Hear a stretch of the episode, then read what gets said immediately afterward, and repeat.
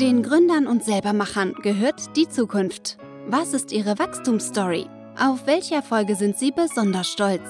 Das alles und noch viel mehr ergründen wir jetzt gemeinsam. Los geht's mit Gründergrips, der Podcast. Heute zu Gast Karl Matthäus Schmidt. Er hat in der Bankenlandschaft einiges verändert.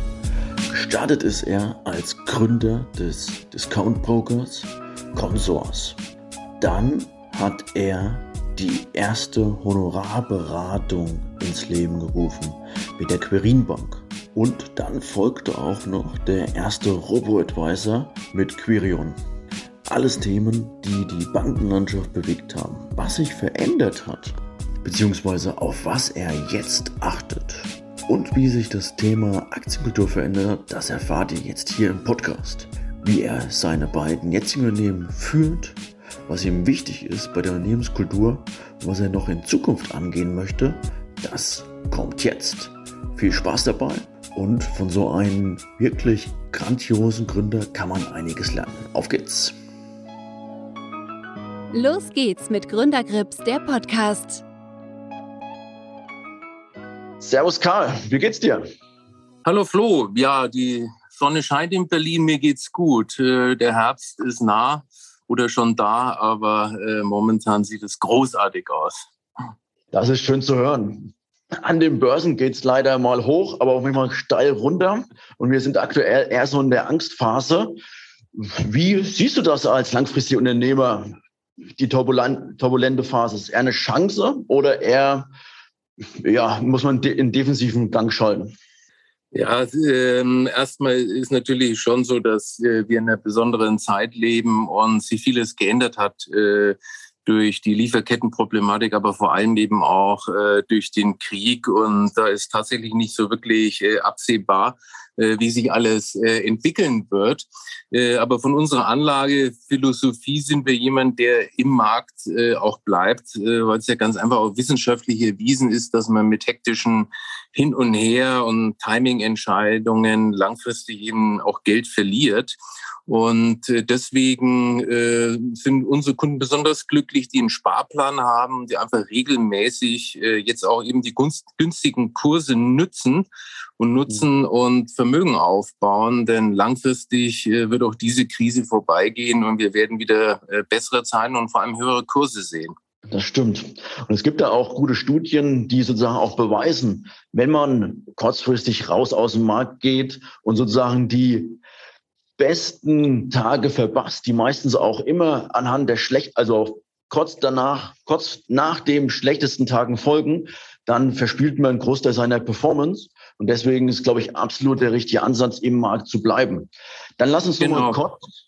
Ich darf das noch gerne äh, kommentieren, ja. Flo. Das ja. ist äh, genau das Problem. Der Ausstieg gelingt meistens noch, aber der Wiedereinstieg, der gelingt nie.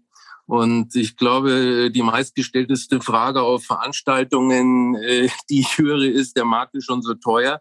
Äh, ich kann ja nicht mehr einsteigen. Und de facto äh, habe ich das beim DAX von 7.500 bis heute immer wieder gehört. Und gerade dann, wenn es wirklich an den Märkten rappelt und die Pessimismus am größten ist, dann entstehen oft ganz massive Kursbewegungen nach oben und die verpasst man einfach. Und deswegen äh, gebe ich dir vollkommen recht, äh, das macht keinen Sinn und deshalb äh, lieber im Markt bleiben, als die guten Tage verpassen.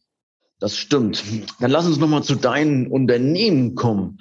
Magst du mir mal in ganz einfachen Sätzen erklären, was ihr macht mit der Querim Bank und was euch auszeichnet?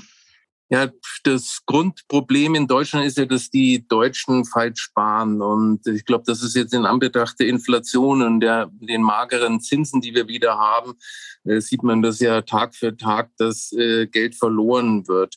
Und auf der anderen Seite haben die Deutschen Angst äh, vor Aktien. Und äh, was wir tun, wir helfen äh, den Menschen, ihr Geld eben am Kapitalmarkt in Aktien, in Rentenpapiere anzulegen. Und das machen wir. Wir haben es ja schon ein bisschen anklingen lassen, professionell und nach wissenschaftlich basierten äh, Prinzipien in unserer Vermögensverwaltung. Und äh, das, was besonders an, ist an unserem Geschäftsmodell, ist nicht nur dieses wissenschaftliche Anlagekonzept, sondern dass wir ausschließlich vom Kunden bezahlt werden, somit auch zu 100 Prozent seine Interessen verfolgen. Und unser Beitrag dann für die Gesellschaft und vor allem für den Kunden ist, dass er dann eben auch einen besseren Lebensstandard im Alter haben, äh, im Alter hat und äh, mehr Geld äh, zur Verfügung hat und besser leben kann. Das ist das, äh, was wir letztendlich tun. Lass mich da gleich mal zwei Schlagworte rauskristallisieren. Zum einen die Honorarberatung, also ausschließlich vom Kunden bezahlt. Das ist ja eine absolute Seltenheit in Deutschland. Und in Deutschland geht es leider dann vollkommen in die andere Richtung. Ich hatte persönlich in der Familie auch einen Fall. Mit das älteste Familienmitglied kam er auf mich zu und hat gesagt, hey, Flo, schau dir mal ähm, den Kontoauszug an. Was heißt denn da diese 3,5 Prozent? Und ich so, ja, du hast da ein Fonds X abgeschlossen, der zieht dir im Prinzip immer sofort diese 3,5 Prozent Ausgabeausschlag ab. Dazu halt noch die Managementgebühr mit 2,5 Prozent. Dachte ich mir schon, insgesamt sind das ja drei, sechs Prozent Kosten für einen Mann, der 92 Jahre alt ist. Wann sollte er diese Rendite wieder reinspielen? Also, das ist ja ein, es war ein extremes Bild. Aber so wird das, glaube ich, fast gelebt aktuell in Deutschland. Ja, ist es immer noch so, auch wenn sich die gesetzliche äh, Lage ein bisschen verbessert hat oder äh, sozusagen strenger geworden ist. Und dein Beispiel ist, äh, ist ein hartes Beispiel, aber es ist leider auch ein, ein normales Beispiel. Und auch ich kenne die. Ich kenne das auch äh, von ähm, sozusagen äh, Verkäufen an äh, ältere Personen, dass dann dort besonders auch zugeschlagen wird. Und das ist sozusagen das Kernproblem in Deutschland, dass wir nach wie vor einen Provisionsvertrieb haben. Und äh, da hat sich leider in den letzten Jahrzehnten trotz Kapitalmarktkrise und Co. Äh, nichts äh, äh, geändert. Also deine, äh, die Antwort auf deine Frage ist, der kann das natürlich nicht zurückverdienen.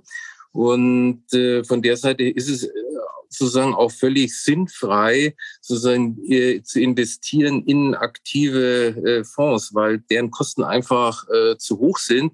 Und wenn man langfristige Statistiken anschaut, äh, nach zehn Jahren je nach Studie äh, schlagen am Ende zwei bis acht Prozent der Fondsmanager ihren Markt.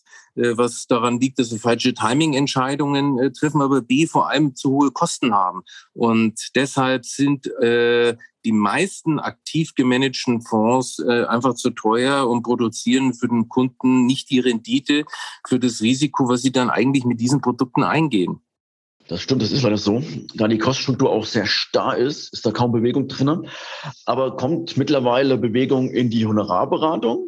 Also ich glaube, das ist auch noch eine ganz kleine Nische in Deutschland. In Skandinavien wird das, glaube ich, meines Kenntnisstandes nach ein bisschen anders gelebt. Da gibt es Banken, die bieten das schon wesentlich länger an und sind sehr erfolgreich. Aber hier in Deutschland glaube ich kaum, oder? Ja, das liegt ganz einfach daran, wie mir das mein Bankvorstand gesagt hat, Herr Schmidt, ich finde Ihr Modell super, weil es natürlich auch stabilere Erträge hat für das Unternehmen, also für uns. Aber ich verdiene einfach mit der Provisionsmasche mehr und äh, deswegen schalte ich äh, letztlich äh, nicht um. Aber vielleicht noch ein Satz zum Thema Honorar. Äh, das klingt ja erstmal nach Stundensatz, das klingt teuer und so ist es ja nicht. Wir, wir verlangen in der Regel auch einen Prozentsatz am Vermögen. Aber was eben wichtig ist, alle Bestandsprovisionen, Kickbacks, also all das, was die Fondsgesellschaften uns äh, ja, geben und mit was sie uns verführen äh, wollen, äh, das kriegt eben der Kunde eins zu eins äh, wieder zurück, so dass wir tatsächlich in der Situation sind, dass wir ausschließlich vom Kunden bezahlt werden und ausschließlich seine Interessen verfolgen. Zu dem Thema, was du gesagt hast, Skandinavien, ja, äh, in anderen Ländern ist es weit verbreitet, zum Beispiel auch in den USA ist es so, dass im hochwertigen Geschäft äh, die unabhängige Beratung, wie sie dort heißt, was auch der richtige Begriff ist, eigentlich Standard ist. Und zum Beispiel in England oder auch in Holland müssen alle Banken nach dem Quirin-Prinzip arbeiten, nämlich ausschließlich vom Kunden bezahlt zu werden. Und irgendwann wird es auch hier kommen, aber äh, wir haben aufgegeben, darüber nachzudenken. wir machen einfach unser, unser Ding und irgendwann ist es, glaube ich, äh, dann äh, so oder so, so, dass äh, Banken auf Provisionen verzichten müssen. Das denke ich auch. Und du hast den wissenschaftlichen Ansatz schon betont, wissenschaftliches Investieren, dass man ähm, lange dabei bleiben soll, dass sozusagen der Zeitraum, der Zeitpunkt schlägt. Da bin ich voll und ganz bei dir. Aber gerade in so Angstphasen glaube ich schon, dass der Markt ein bisschen ineffizient ist. Oder siehst du das anders? Das mag sein, dass der Markt äh, in solchen Marktphasen ineffizient äh, ist, aber äh, ich sage mal, für 95 Prozent der Menschen ist es ganz einfach so, dass sie überfordert sind, die richtigen äh, Schlüsse zu ziehen. Und diese Rat, äh, stell dich mal an die Seitenlinie und schau, bis letztendlich äh, alles vorbei ist, ist für den normalen Anleger einfach nicht äh, sinnvoll, weil wie wir anfangs eben gesprochen haben. Äh, es gibt gerade in diesen ganz pessimistischen Marktphasen in der Regel äh, enorme Steigerung, Kurssteigerung und die nehme ich dann alle nicht, nicht mit. Oder guck dir die Corona-Krise an, wo wir 40 Prozent nach unten gerauscht sind und dann doch sehr schnell eine Korrektur nach oben wieder gesehen haben. Das kann ich gar nicht letztendlich timen, das kann ich gar nicht richtig erwischen. Und deswegen ist nicht das Problem, die ineffizienten Märkte, da gebe ich dir recht, das ist auch nicht das Problem, dass man vielleicht nicht rauskommt. Das Problem ist, man kommt nicht mehr rein. Und deshalb äh, sagen wir, und das ist, ich sage mal, eigentlich auch eine wissenschaftliche Erkenntnis, dass man sozusagen sich das Portfolio so aufbauen muss, dass man mit diesen Schwankungen, mit diesen Verlusten leben kann. Man muss das eben auch dämpfen durch äh, Rentenpapiere. Aber wenn man das mal gewählt hat und das Richtige für sich gefunden hat und sich die Lebenssituation nicht ändert, dann ist man auch richtig aufgestellt und kann nach vorne schauen und sollte sich in solchen Phasen dann einfach auch mal äh, sozusagen nicht um die täglichen Börsenkurse kümmern, sondern vielleicht lieber nur alle äh, mal Woche oder einmal im Monat äh, die Kurse anschauen. Mhm, absolut, ja. Da haben wir eigentlich schon schön herausgestellt, was der Mehrwert ist von deiner Gesellschaft. Dann lass uns nochmal zu der dritten Frage, die ich eigentlich immer zur Einleitung stelle, kommen. Welches Unternehmen bewunderst du und warum? Ach, das ist immer schwierig. Es gibt viele Unternehmen, die ich bewundere, aber wahrscheinlich auch immer für ganz besondere Aspekte. Aber wenn du nach so einem Unternehmen fragst, finde ich schon Amazon äh, großartig. Äh, quasi von nichts äh, mit Büchern anzufangen und so ein großer weltweiter, äh, weltweites Unternehmen zu werden, das finde ich jetzt schon äh, irre und mich fasziniert auch die ganze Logistik dahinter. Also das finde ich schon äh, beeindruckend. Ja, und schlussendlich stellen die auch den Kunden in den Mittelpunkt ihrer Wertschöpfung. Und das ist bestimmt auch ein Gedankengang, den man bei euch findet, oder? Äh, definitiv. Wir haben dieses ganze Konzept vom Kunden aus äh, gedacht und äh, das, äh, ich, sag mal, ich wurde ja auch, auch oft als äh, Banker gefragt, naja, zu wem kann ich denn gehen? Wer kann mich äh, objektiv neutral beraten? Naja, und dann ist mir auch aufgefallen, dass ich da keine richtige Antwort weiß. Und so fing ich an, eben mich mit äh, unabhängiger Beratung äh, zu beschäftigen und mit Anlagekonzepten. Und äh, ja, so ist dann äh, letztendlich äh, Quirin und äh, Quirion entstanden, indem man eben ganz konsequent Beratung vom Kunden ausdenkt. Wann, in welchem Jahr hast du die Idee gehabt und wie kam das? Was war das im Prinzip das Schlüsselerlebnis, dass du keinen gefunden hast, dem du sozusagen das Vertrauen schenkst, Leute zu beraten? Oder was war im Prinzip dieses Schlüsselerlebnis dafür? Ja, das ist, also es gibt eigentlich zwei Schlüsselerlebnisse. Einmal, dass ich tatsächlich niemanden äh, gefunden habe, weil wir haben ja äh, dem man vertrauen kann. Wir haben ja heute die Situation, dass der Bankberater äh, sozusagen auf der einen Seite von den Produktherstellern bezahlt wird und äh, zum anderen eben vom Kunden. Das wäre ja so, wie wenn mein Steuerberater äh, von mir bezahlt wird und gleichzeitig vom Finanzamt, äh, was mir, glaube ich, auch nicht so recht wäre. Und das ist das eine Schlüsselerlebnis. Und das andere ist, dass ähm, ich war ja, habe ja Consors gegründet, dass diese Konsorskunden, besonders die aktiven Konsorskunden, in zehn Monaten im Jahr Geld verloren haben und ich mich gefragt habe, was machen die? Warum äh, ist das so? Und äh, da trifft eben dieses Sprichwort hin und her, die Taschen sind leer, äh, leider äh, zu. Und äh, von der Seite her äh, waren das sozusagen die zwei Elemente zu sagen, a, wie kann ich äh, Menschen helfen, irgendwo mehr aus ihrem Geld zu machen und das sozusagen kontinuierlich und äh, sozusagen mit äh, einer äh, wissenschaftlichen Anlagekonzept dahinter. Und auf der anderen äh, Seite kam eben diese Aspekte, wo die Menschen äh, gesagt haben, ich brauche zwar Hilfe, aber ich vertraue diesen Provisionsberater nicht. Und daraus ist dann tatsächlich das Quirin äh, Privatbankkonzept entstanden. Ich finde den Schwenk ganz spannend. Also erst Consors, wo man ja eigentlich, soweit ich weiß, davon profitiert, dass Leute halt ordentlich Handelsaktivität zeigen. Und jetzt halt die Leute an die Hand zu nehmen und denen das vernünftige Investieren beizubringen, das ist schon echt ein Riesenwandel. Ja, Flo, man wird einfach älter.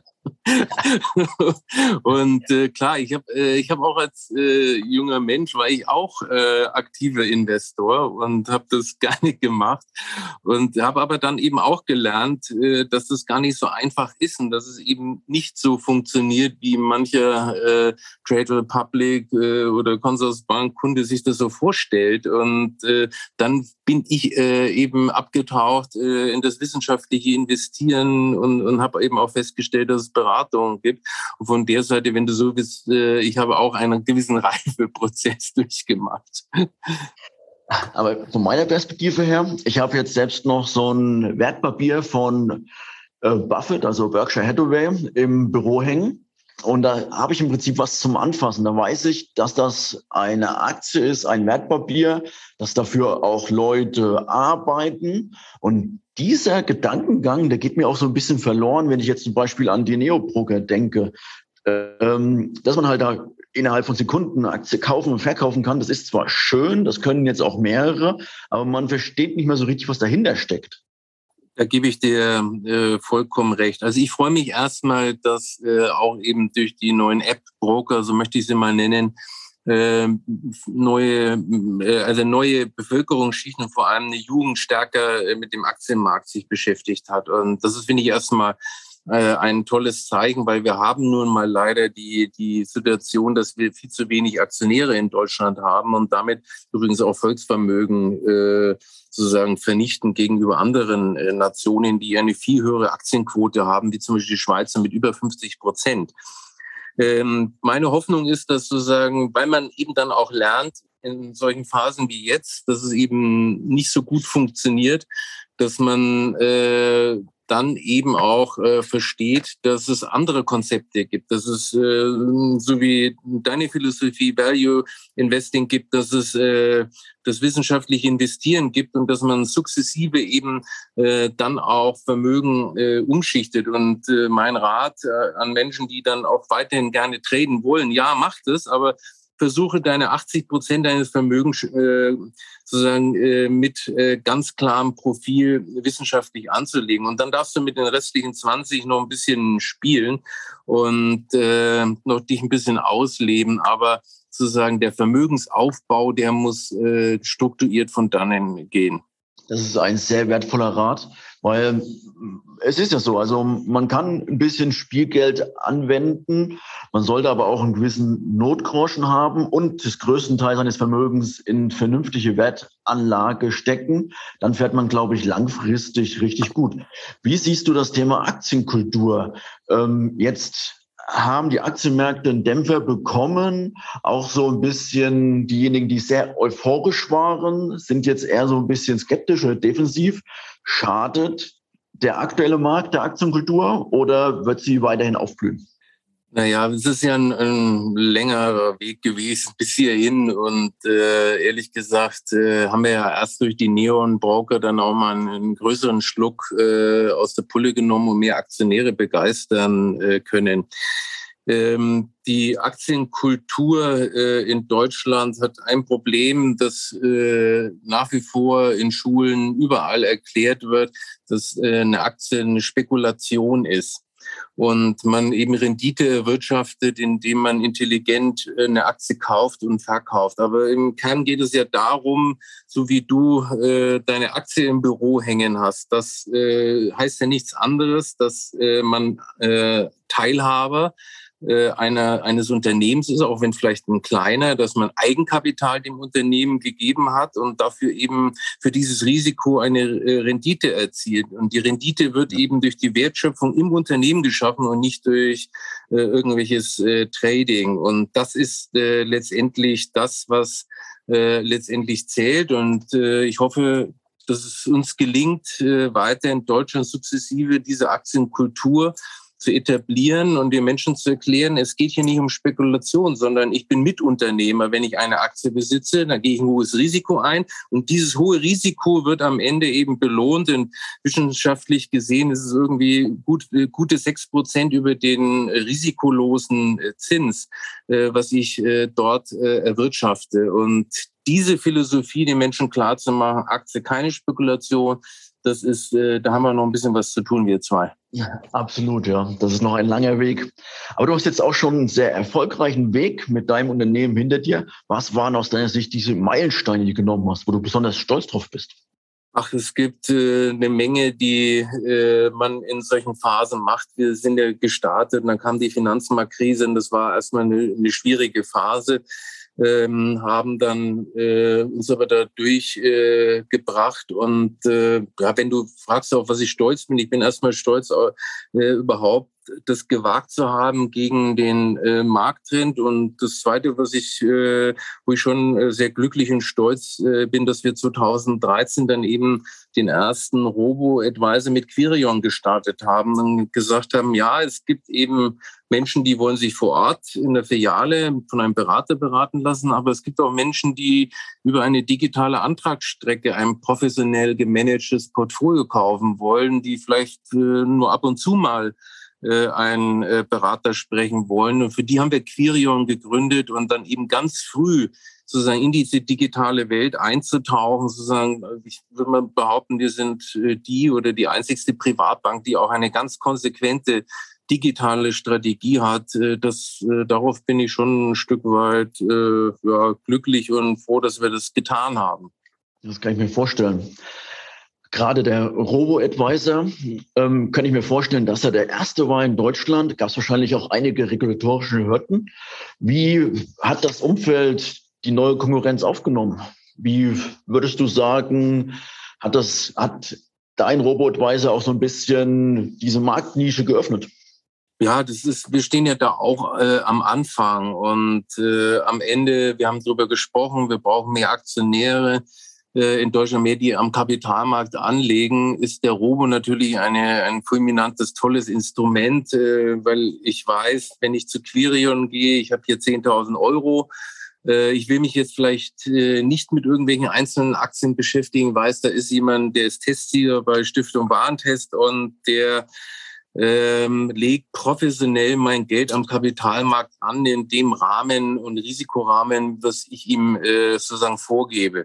Und äh, das ist für viele Menschen, die schon mal getradet haben und gemerkt haben, das funktioniert nicht so gut, aber es ist eben auch für viele Einsteiger äh, ein gutes äh, Produkt, äh, sozusagen dann auch eben gerade über eine monatliche Sparrate dann konsequent äh, letztendlich äh, Vermögen aufzubauen. Und äh, ja, wir sind da am Anfang. Wir wollen irgendwann mal eine Million Kunden haben äh, und haben heute äh, in der Gruppe gut 70.000. Und äh, ja, da haben wir noch ein bisschen was zu tun, Flo, wie du äh, siehst. Aber äh, ich glaube, äh, wenn die Menschen diese Dienstleistung noch besser verstehen, dann äh, werden wir weiter gut wachsen. Das denke ich auch. Sind noch weitere Produkte in Zukunft denkbar? Unser Kern ist natürlich schon äh, die Anlage äh, am Kapitalmarkt in, in, in Aktien und dann eben zur Dämpfung des Risikos äh, letztendlich äh, Beimischung von Renten. Das gibt es auch in der Variante, die, die, die nachhaltig ist. Unsere DNA ist die Unabhängigkeit, die wir äh, besprochen haben.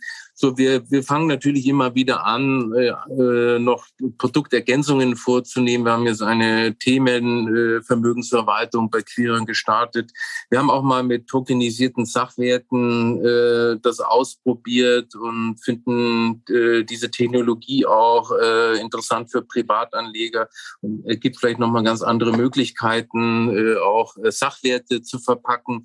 Also da ist schon äh, eine Menge, äh, was wir auch äh, tun. Im Kern äh, wollen wir natürlich unseren äh, unsere Vermögensverwaltung, wie gesagt, den, wir nennen den Marktbaustein, der also ganz breit in die internationalen äh, Märkte äh, investiert in indirekt über 10.000 Aktien. Das ist schon unser Kern, den wir auch weiter auf unserer Fahne nach vorne tragen wollen. Mhm. Wenn du jetzt sozusagen den Wettbewerbsvorteil von eurem Unternehmen auf den Punkt bringen möchtest, was wäre das aus deiner Sicht? Was ist der Wettbewerbsvorteil? Ja, Punkt eins, ähm, in der Querin sozusagen die, diese unabhängige DNA nur vom Kunden bezahlt zu werden. Dieses Prinzip haben wir natürlich auch äh, bei Quirion. Dazu kommt, dass wir bei Quirion extrem günstigen Preis haben von 0,48 und damit äh, sozusagen der günstigste äh, Robo-Advisor äh, sind. Und das zweite ist äh, unser ausgezeichnetes Anlagekonzept, wo wir auch immer wieder Preise dafür bekommen haben, wo wir eben auf wissenschaftlichen Kriterien prognosefrei, langfristig, wahnsinnig breit diversifiziert sozusagen international anlegen und äh, dort äh, am Ende dann auch einen Mehrwert schaffen, indem die Kunden äh, mehr Rendite haben. Und äh, das sind die äh, zwei Themen, die äh, der Wettbewerbsvorteil sind. Die Zielgruppe ist ja eigentlich auch sehr breit gefächert. Es geht ja sozusagen von Kleinstanlegern bis zu den wirklich mit sehr hohen Vermögen. Wie spricht mir so eine breite Zielgruppe an? Wie habt ihr das geclustert? Ja, das, ich sag mal, das Geschäft ähm, vor Ort ähm, in der Querin, das ist natürlich sehr stark auch äh, geprägt von Empfehlungen der vorhandenen Kunden. Und diese Empfehlungen, äh, das ist im Wesentlichen äh, Kunden, die äh, bei, heute bei großen Banken sind und unzufrieden sind oder auch bei Sparkassen sind und sagen, ich äh, will jetzt äh, einen Spezialist äh, haben, der sozusagen mein Vermögen äh, verwaltet. Äh, bei Queeren ist ganz interessant, dass dort eben verstärkt äh, eben auch Kunden kommen, die vorher noch gar nicht am Kapitalmarkt angelegt haben, äh, was uns mhm. natürlich sehr freut. Und eben äh, von den ganz klassischen äh, Discount-Brokern sozusagen die Kunden kommen, die sagen, ja, ich will vielleicht einen Teil äh, dort äh, strukturiert anlegen bei Quirion oder äh, ich habe gelernt, dass, äh, dass ich keinen Erfolg habe oder ich habe einfach auch keine Zeit mehr und möchte einfach jemand professionell damit äh, beauftragen. Richtig gut fand ich auch ähm, diese Gutscheinkarten beim Edeka. Das ist ja wirklich eine sehr außergewöhnliche Werbeaktion. Darf man fragen, wie der Erfolg da war und ob in Zukunft vielleicht sowas ähnliches geplant wird? Also erstens haben wir uns mal gefreut, dass wir wir, die Ersten waren und wir einfach auch äh, wahnsinnig innovativ waren. Und äh, wir sind äh, ganz happy. Wir haben Kunden darüber gewonnen. Das kann natürlich alles noch viel mehr sein. Aber uns, uns war es einfach ein Anliegen, auch mal das äh, Vermögen aufbauen, äh, sozusagen in, in den Supermarkt zu bringen und äh, das einfach in äh, breite Bevölkerungskreise anzusprechen. Und da haben wir uns äh, das eine oder andere noch überlegt. Lass dich mal äh, überraschen und äh, wir gucken mal, was uns da noch alles einfällt. Ein Thema, was auch wichtig ist für richtig viele Arbeitnehmer, ist ja das Thema vermögenswirksame Leistungen. Äh, besteht die Möglichkeit schon, sozusagen über euch da diese vermögenswirksamen Leistungen zu investieren? Äh, leider nicht. Äh, wir haben uns das ab und zu mal angeschaut und dann festgestellt, oh weh, nachdem das in unserem Kernbankensystem nicht implementiert ist, ist es doch ein ziemlich großes Projekt und davor sind wir bislang immer zurückgeschreckt. Eigentlich eine total sinnvolle Sache, aber wie gesagt, leider bei uns momentan nicht möglich. Okay, ist jetzt sozusagen auch nicht auf der Agenda über die nächsten fünf Jahre? Ja, soweit kann ich nicht gucken. aber zumindest mal nicht in der Agenda der nächsten zwölf Monate. Ähm, wie fördert ihr eure Unternehmenskultur? Ihr habt jetzt sozusagen einige Standorte über ganz Deutschland verteilt, um möglichst auch nah beim Kunden zu sein. Wie schafft ihr es da, ihre, eure eigene besondere Unternehmenskultur zu fördern? Ich glaube, das Wichtige ist, dass man irgendwie als Vorbild vorangeht und äh, die Dinge auch äh, lebt, die man selber äh, sozusagen sich wünscht. Und äh, wir haben halt äh, gewisse Rituale, dass wir uns virtuell äh, viel treffen, äh, mittlerweile natürlich auch, aber eben auch äh, zusammenkommen und äh, das äh, letztendlich dann auch immer wieder äh, festhalten. Äh, wir versuchen einfach eine transparente und einheitliche Kommunikation äh, durchzuziehen von äh, also innen, aber auch außen und äh, natürlich muss man dann auch ganz einfach ab und zu mal regelmäßig feiern, wie wir das im Sommer gemacht haben.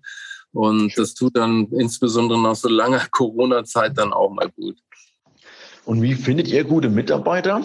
Weil äh, allein von der Ausbildung her, von der Prägung sind ja sozusagen die deutschen Banker, wenn ich mal so sagen darf, sehr provisionsgetrieben. Wie findet man trotzdem gute Mitarbeiter, die die Sache verstehen?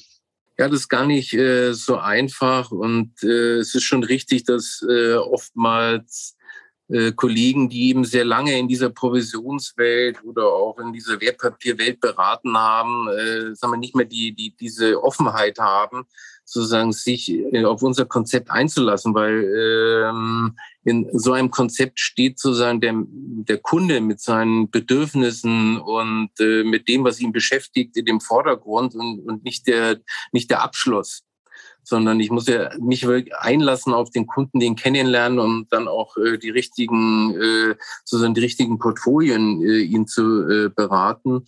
Und äh, von der Seite her haben wir in den letzten Jahren schon sehr stark darauf gesetzt, eben auch junge Mitarbeiter selber auszubilden, weil uns das manchmal äh, doch wesentlich äh, einfacher fällt, als sozusagen einen alten Hasen äh, dann in unsere Welt äh, zu bringen. Und äh, ja, daneben versuchen wir insbesondere auch äh, mehr weibliche Berater äh, zu finden. Und das ist uns jetzt in den letzten drei Jahren auch ganz gut gelungen, dass wir in dieser typischen Männerdomäne eben dann auch wesentlich mehr Frauen haben, die äh, unsere Kundinnen und Kunden äh, beraten. Darf ich dir mal kurz von meiner Lieblingsbank eigentlich eine Story schildern? Also Svenska Handelsbanken, kennst du die vielleicht in Skandinavien? Mhm. Ja. Ähm, die haben ja auch gewissen äh, Anteil an Honorarberatung und die binden auch ihre Mitarbeiter über Pensionspläne, also dass ihre Mitarbeiter dann sozusagen in die eigene Aktie investieren und durch die Erfolge, die sie operativ gewinnen, können sie dann, wenn sie ausscheiden, in den Ruhestand dann auf ihr ihre Anteile zurückgreifen. Das finde ich ein sehr gutes Bindungsprogramm, muss ich zugeben. Habt ihr auch so eine Art Bindungsprogramm oder wollt ihr auch sowas einführen? Also erstmal nehme ich das als tolle Anregung auf. Äh, danke für die Idee. Das muss ich mir tatsächlich mal äh, genau anschauen. Das äh, kannte ich äh, bislang nicht. Äh, wir haben natürlich äh, ein, ein Pensionsprogramm, wo wir unsere Anlagephilosophie eben auch umsetzen und die Mitarbeiter aus ihrem Gehalt umwandeln können und damit auch steuerlich äh, das attraktiv ist. Aber äh, die Idee, die du gerade geschildert hast, die muss ich mir tatsächlich mal genau angucken.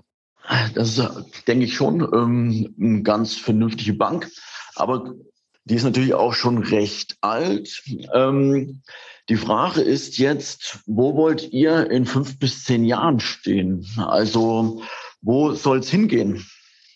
Naja, äh, wir haben ja vorhin drüber gesprochen, über Aktienkultur, dass wir in Deutschland äh, falsch sparen, viel zu viel auf dem Girokonto rumliegen haben, Volksvermögen damit äh, vernichten. Und von der Seite, ich glaube, wir haben einfach wahnsinnig viel zu tun, äh, mehr Menschen zu begeistern und ihnen zu erklären, dass der Kapitalmarkt nicht böse ist, keine Spekulation ist, sondern es ist eben Mitunternehmertum, wo ich auch am Ende eine ordentliche Rendite zumindest mal mittel- bis langfristig erzielen kann. Und deshalb unser Ziel ist es, diese Idee breiter äh, zu bringen und mehr Menschen zu begeistern äh, davon. Und äh, wir haben ja mal das Ziel ausgegeben, dass wir irgendwann, äh, wir haben mal die Jahreszeit weggelassen, eine Million Kunden haben. Und äh, das ist nach wie vor das, äh, für was wir stehen und was wir erreichen wollen. Das ist eine schöne Zielsetzung. Was macht ihr heute, um die Wahrscheinlichkeit zu erhöhen, diese, Ziel, diese Ziele zu erreichen? Weil eine Million Kunden, da muss ich ja wirklich auch eine gigantische Marke aufbauen. Äh, investiert ihr viel in, ins Branding? Ja, wir investieren natürlich viel ins Marketing äh, und äh, haben aber das schon jetzt auch äh, radikal nach unten gefahren. Ganz einfach äh, in solchen Marktsituationen äh, beschäftigen sich die Menschen eben nicht mehr äh, mit, mit Vermögensbildung, sondern sind auch mit anderen. Ja, natürlich auch falsch, weil gerade in diesen Zeiten sollte man sich damit beschäftigen und antizyklisch agieren. Aber äh, für die Marketingausgaben ist es in der Regel unwirtschaftlich und das habe ich schon bei Consus erlebt und so ist es auch äh, heute. Deswegen, ähm, ja, wir, wir, wir setzen sehr viel auf die vorhandene Kundschaft, die uns weiterempfiehlt. Äh, wir gewinnen weiter auch Kunden bei Quirion, aber in, in so einer Phase muss man dann auch mal die Marketinginvestitionen äh, reduzieren. Aber ja, sonst, wir wollen eine Marke aufbauen, keine Frage. Und das äh, haben wir auch all die Jahre getan und werden wir weiter tun, um unser Ziel zu erreichen. Natürlich ist einfach der günstigste Weg einfach die Mund-zu-Mund-Propaganda, also das Empfehlungsmarketing von anderen Kunden. Hier habt ihr ja auch einen äh, wirklich guten Net Promoter Score. Schaust du dir den regelmäßig an und welche Metriken schaust du dir noch an? Ja, das ist äh, natürlich äh, ganz wichtig äh, für uns. Ähm, wir ermitteln das einmal im Jahr, machen wir eine Kundenumfrage und wir haben äh, in der Bank äh, Net Promoter Score von 56, bei Quirion von 46 und äh, das sind äh, super Werte für, für Finanzdienstleister und äh, ja, also da finde ich, lässt sich schon ganz gut äh, aufbauen und sonst guckt man ganz einfach, äh, auf die, äh, sagen wir, woher die Kunden kommen, was wir natürlich auch befragen. Also du siehst äh, die Net Promoter Score, also wie wir empfohlen werden, das ist schon äh, ganz entscheidend für uns. Absolut. Und schaust du auch so auf so klassische Bankenkennziffern wie zum Beispiel Eigenkapitalrendite, Gewinnanstieg? Schaust du sowas auch regelmäßig an? Naja, bin ja Unternehmer, ich muss auch äh, diese Zahlen gut im Griff haben und äh, sozusagen das Unternehmen ja auch durch schwierige Phasen wie jetzt steuern. Und äh, klar, äh, das ist natürlich all das äh, wichtige Kennzahlen, äh, die zum Einmaleins eines Unternehmenslenkers auch dazugehören. Ja, absolut. Und hat denn eigentlich der Zinsanstieg der vergangenen Tage ähm, direkt Einfluss auf eure Kennziffern, auf euer Geschäft? Ja, wir äh, hatten schon eine starke Belastung durch den Minuszins, mhm. ähm, weil wir eben auch sehr viel Geld äh, bei der Bundesbank liegen hatten, äh, mangels äh, Alternativen. Und dass das dann mal über Nacht weggefallen ist und auch dort wieder eine kleine Verzinsung jetzt äh, gibt, äh, das ist erstmal für uns ein positives Zeichen. Aber wir sind jetzt einmal nicht so wie, ein, wie eine Bank, die wirklich Kreditgeschäft macht. Äh, äh, solche Hebel äh, haben wir natürlich nicht, äh, weil unsere Haupteinnahmenquellen sozusagen Honorareinnahmen sind beziehungsweise Provisionseinnahmen und ähm, ja und von der Seite sind wir nicht so zinssensitiv wie echte Banken mit einem riesen Kreditbuch.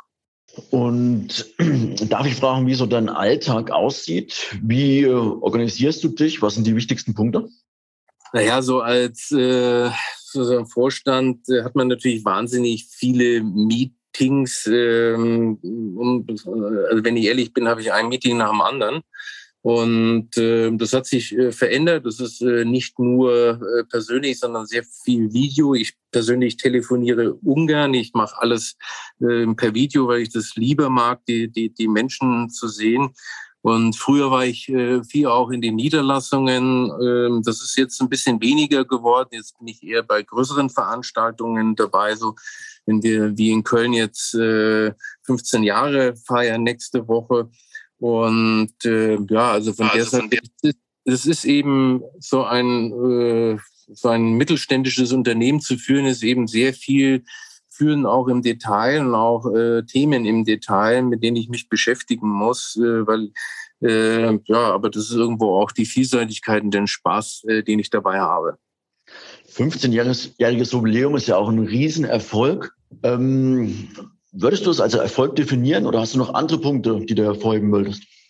Naja, äh, wenn ich mir überlege, wie die Branche, äh, welche Halbwertszeit die uns gegeben hat, äh, die war, glaube ich, nicht hoch. Und von der Seite her, ähm, ich bin stolz auf die 15 Jahre. Ich kenne jetzt gar nicht so viele Neugründungen im Privatbanksektor, die äh, erfolgreich waren und die sich so entwickelt haben von, von null Kunden auf heute über 70.000 Kunden. Wir verwalten über 6,4 Milliarden mittlerweile für unsere Kunden. Also ich finde, das ist äh, dauert alles, ja, äh, aber es ist, äh, ist doch ganz erfreulich und deswegen ich, ich möchte mal positiv auf die Jahre äh, zurückgucken. Das ist auf jeden Fall gerechtfertigt. Jetzt habe ich noch eine spannende Frage, so ein bisschen, lass uns mal abtauchen in die Traumwelt. Was würdest du machen, wenn im Prinzip Ressourcen und Personal keine Rollen spielen würde? Welche Aufgabe würdest du dann mit deiner Firma lösen? Ne, meine Aufgabe wäre äh, tatsächlich äh, richtig Gas zu geben im Marketing und die Menschen äh, von den Vorteilen und den tollen Renditen, die man zumindest mal mittel- und langfristig am Kapitalmarkt erzielen kann, zu begeistern, damit die Deutschen zu besseren Sparer werden. Also ich würde natürlich Geld auch in Infrastruktur, IT und Apps stecken, aber ich würde mal richtig Gas geben, um äh, die Deutschen zu überzeugen, äh, wie man richtig Geld spart. Das ist ein schönes Feld. Richtig Gas geben ist ein super Punkt. Gerade für Gründer. Manche sind ja ein bisschen, oder die noch nicht gegründet haben, sind ein bisschen orientierungslos. Hattest du in deiner Laufbahn als Unternehmer Vorbilder oder Mentoren, die dir Orientierung gegeben haben? Ja, na, natürlich. Also, ähm, aber es, es, gibt jetzt nicht sozusagen die eine Person, die ich äh, komplett von A bis Z äh, bewundere. Dafür kennt man vielleicht auch die Menschen dann äh, nicht gut genug. Aber den ich äh, natürlich gut kenne, das ist mein Vater und äh, der hat mich natürlich schon sehr stark äh, geprägt und äh, mit dem ich mich auch heute noch wahnsinnig äh, gerne äh, austausche. Und sonst habe ich bestimmt Unternehmer immer für ganz bestimmte Eigenschaften, äh, die ich natürlich auch gerne dann äh, besitzen wollte, bewundert. Ähm, und äh, ja, das ändert sich natürlich auch so ein bisschen im Zeitablauf. Aber mein Vater, äh, der ist geblieben. Das ist schön zu hören. Jetzt ist aber auch ähm, natürlich ein langer Weg. Ihr habt einige Hürden genommen. Jeder Unternehmer macht Fehler. Gibt es irgendeinen Fehler, auf dem du stolz bist, aus dem du am meisten gelernt hast? Oh, also auf Fehler stolz zu sein, äh, weiß ich nicht. Äh, ähm, puh, du stellst Fragen. Man macht ja ständig irgendwelche große und kleine äh, Fehler. Ich glaube, das Wichtigste ist, dass man das irgendwo auch kennt und äh, in der Lage ist, dann Entscheidungen zu korrigieren. Ich glaube, äh, wenn einem das gelingt, dann sind Fehler auch hilfreich und helfen, äh, besser zu werden. Aber man muss eben die Größe haben, das zu erkennen und auch zu korrigieren. Das stimmt, ja. Hast du noch andere Tipps, dem du gerne frischen Gründer mit auf den Weg gibst? Na, in Deutschland, glaube ich, muss man den Gründern vor allem sagen, sie sollen sich trauen, äh, ihre Träume, ihre Leidenschaften äh, zu leben. Und was mir immer geholfen hat, äh, wenn du so willst, auch eine gewisse Altern, äh, eine gewisse Naivität, denn der Weg entsteht ja beim Gehen. Manchmal weiß man noch gar nicht so genau, wie, wie es dann, dann auch ausgeht. Aber man muss in Deutschland, glaube ich, äh, den Mut haben, auch mal loszugehen. Dann ist, glaube ich, ganz wichtig, dass man ein gutes Team hat, äh, dass man sich unter, äh, untereinander vertraut und ja, man muss immer vom Kunden lernen und vielleicht als letztes äh, konsequent sein, aber äh, irgendwo auch flexibel sein, weil manches kommt eben auch anders, als man denkt. Das stimmt. Hast du in dem Zusammenhang vielleicht noch irgendeine Lektüre, ein Buch oder ein Podcast, ähm, was du empfehlen kannst an anderen Gründern? Ja, deine natürlich. Danke sehr. Äh, also ich kenne jetzt kein Buch, was äh, ich jetzt wirklich empfehlen kann. Ich würde sagen, einfach liebe deine Träume, einfach mal machen und äh, das ist äh, das Beste. Karl, vielen lieben Dank fürs Gespräch. Also es war, glaube ich, eine absolut runde Sache. Oder hast du noch irgendein Thema, was du ergänzen möchtest? Nein, vielen Dank für, für deine Zeit und deine Fragen. Ich wünsche dir viel Erfolg weiterhin und ich hoffe, das Thema Honorarberatung findet großen Anklang in Deutschland. Lass ja. dir es gut gehen. Danke, Flo. Gründern gehört die Zukunft. Wir möchten im Podcast Gründerkrips Ihnen ein paar Gründer vorstellen und auch gründergeführte Unternehmen besprechen. Warum? Man kann im Gespräch mit den Gründern einiges lernen für sein eigenes Business, aber auch für seine Investmentphilosophie. Deswegen würde ich mich freuen, wenn Sie unseren Podcast Gründerkrebs unterstützen, indem Sie ihn bewerten auf den Plattformen und einen Kommentar dalassen. Es freut mich sehr, dass Sie das Gespräch verfolgt haben. Ich wünsche Ihnen einen schönen Tag. Ihr Florian König.